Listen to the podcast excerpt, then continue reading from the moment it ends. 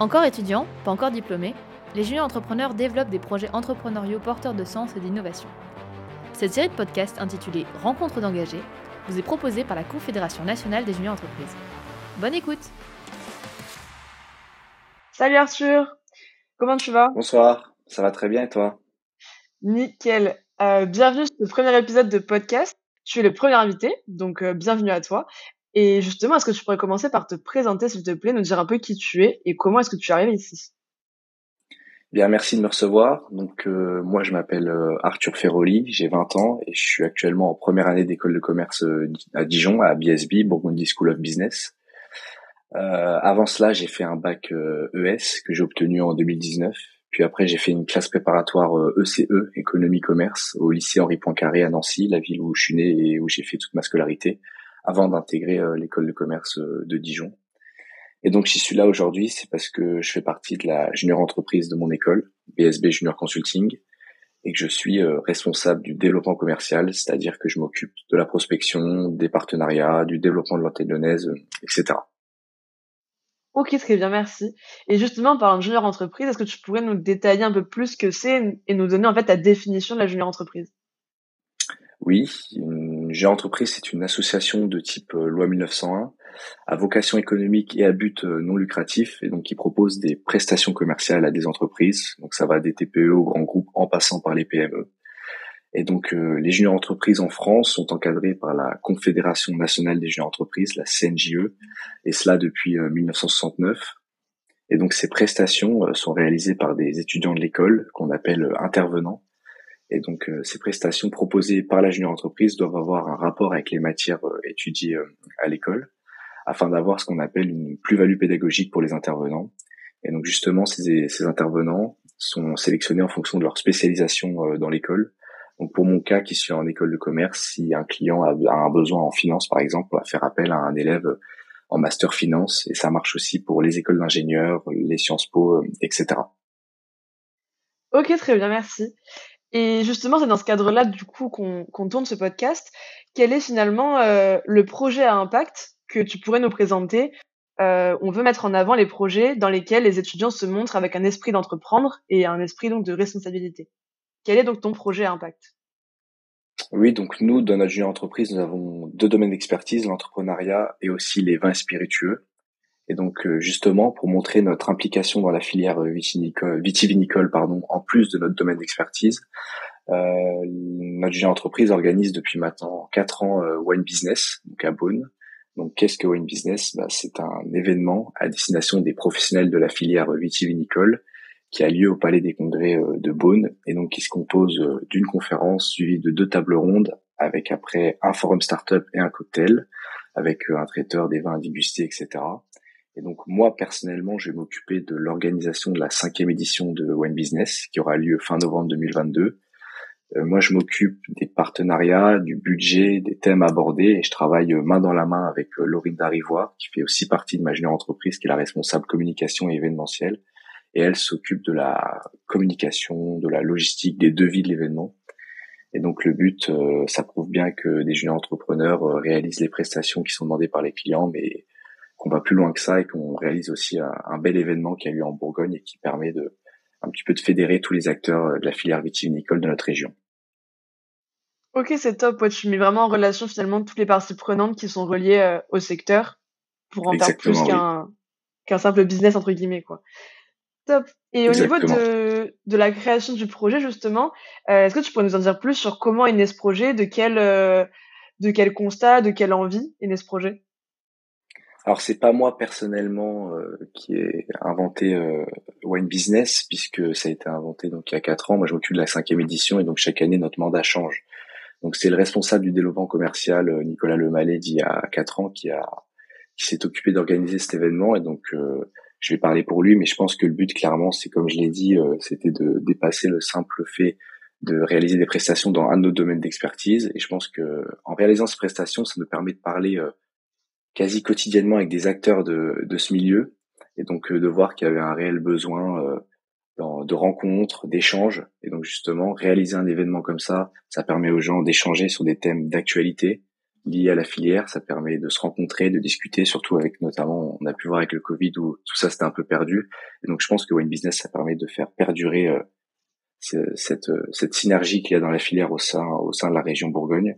Et donc je pense que c'est de là qu'est née euh, l'idée Wine Business qui perdure aujourd'hui pour la cinquième année consécutive.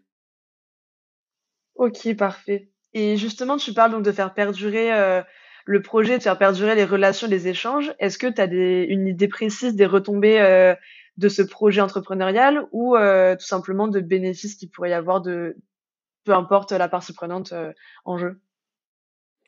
Il y a plusieurs parties prenantes en jeu lors de l'événement. Il y a les participants, donc pour eux c'est gratuit, l'événement est totalement gratuit, donc c'est pour les professionnels de la filière. Ensuite, il y a les intervenants, donc la personne qui va faire la conférence, les personnes qui vont faire les tables rondes. Il y a les partenaires et il y a nous. En termes de retombées, euh, chaque année, on, on, soumet un questionnaire de satisfaction euh, donc aux partenaires, euh, aux intervenants et aux participants, et on a un taux de satisfaction très élevé. Ça nous permet d'avoir des retours, ce qui a marché, ce qui a moins marché, et donc ça permet en fait de s'améliorer d'édition en édition. Et on est sur un modèle qui fonctionne parce qu'on a des partenaires historiques qui sont là depuis le début, qui apprécient être là et qui souhaitent être là encore pour de nombreuses années parce qu'ils sont contents de ce qu'on réalise. De même pour les participants, euh, les participants des fois se retrouvent et ils sont, ils, nous disent qu'ils ont participé à l'édition précédente et qu'ils ont vu l'évolution, qu'ils ont aimé les thèmes abordés, que ça change, que ça s'ancre dans l'actualité mais sans tomber dans le bateau. Et donc tout cela, ça nous permet d'avoir des, des retours et de s'améliorer d'édition en édition et de viser toujours plus haut. L'année dernière, par exemple, il y a eu plus de 150 participants et donc cette année, le but c'est d'atteindre les 200 participants. Et donc euh, voilà, dans cet ordre-là, ça nous permet d'avoir des retombées, de se remettre en question, de s'améliorer afin de plaire au plus grand nombre, de satisfaire les intervenants, les partenaires, mais aussi les participants à l'événement. Ok, c'est vraiment une, amélioration continue en fait de votre projet d'année en année, malgré justement le turnover dont tu parlais tout à l'heure, sur le fait que chaque année, du coup, ça soit un nouveau mandat qui l'organise, quoi. Exactement, oui. C'est la difficulté en fait, que ça soit un nouveau mandat et donc il y a toute une passation qui se fait, puis euh, Enfin, nous, il y a une vraie esprit de famille dans notre genre d'entreprise, euh, même une fois qu'on n'y est plus, donc il y a une vraie entraide. Euh, même si euh, moi, enfin moi, mon prédécesseur Arnaud Bigata, il est plus responsable du développement commercial, mais si j'ai moins de questions pour l'organisation de Business, je fais appel à lui, il m'aide, etc. Parce que lui, il a le recul, il a fait l'événement, donc il sait comment ça se passe et il saura comment me, me guider.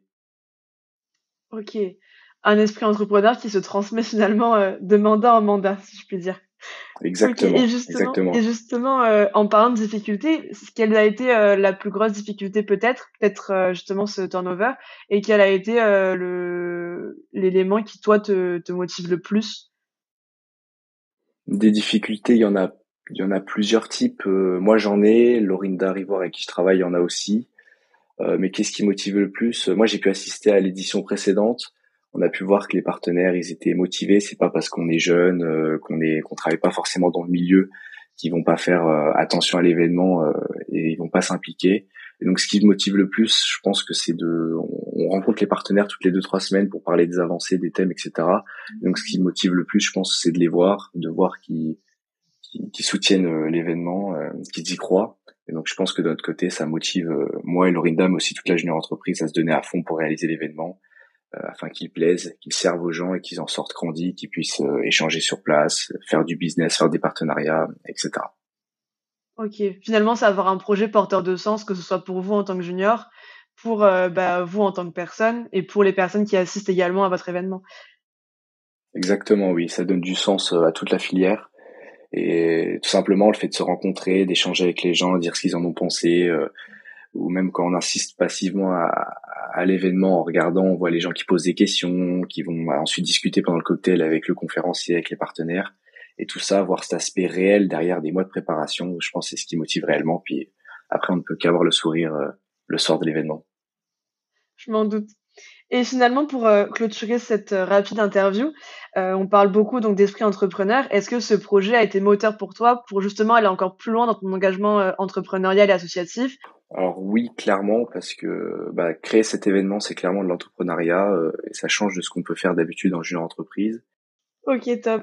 Et pour clôturer finalement euh, définitivement ce, ce podcast, qu'est-ce que tu retiendrais toi de ce projet entrepreneurial, même s'il n'a pas encore eu lieu? Est-ce que dans la préparation ou dans les versions et éditions précédentes, si tu avais un élément à retenir et à ressortir, qu'est-ce que ça serait? Hum, En un mot, je pensais organisation parce que, enfin moi j'ai commencé à bosser dessus en mai. Je me disais c'est beaucoup trop tôt, c'est en novembre, il y a le temps, etc. Puis une fois qu'on est vraiment dedans, euh, on avait des idées euh, préconçues, mais une fois qu'on est dedans, on voit qu'il y a des choses auxquelles on pense pas. Et, quand, on organise vraiment l'événement et qu'on est à fond dedans, on, voit qu'il y a une montagne de choses à faire. Donc organisation, être réparti euh, sur les semaines de travail, les mois de travail, euh, et faire passer des choses en priorité, donc les thèmes, voir les partenaires, etc. Et donc organisation sur ces six mois parce qu'il n'y a pas un jour à perdre en fait. Et donc jusqu'à la veille de l'événement, c'est du boulot. Mais le jour même d'ailleurs aussi, euh, tout ce qui est aspect logistique, etc. C'est sûr, bah 200 personnes à gérer, c'est sûr que c'est pas facile. Très bien. Bah, merci beaucoup Arthur pour euh, cette interview. J'espère que euh, on a pu aborder tous les sujets que tu avais pu avoir en tête aussi. Et bah, pour les personnes qui nous écoutent, on se retrouve très vite, j'espère, pour le prochain podcast. Et bonne soirée à tous.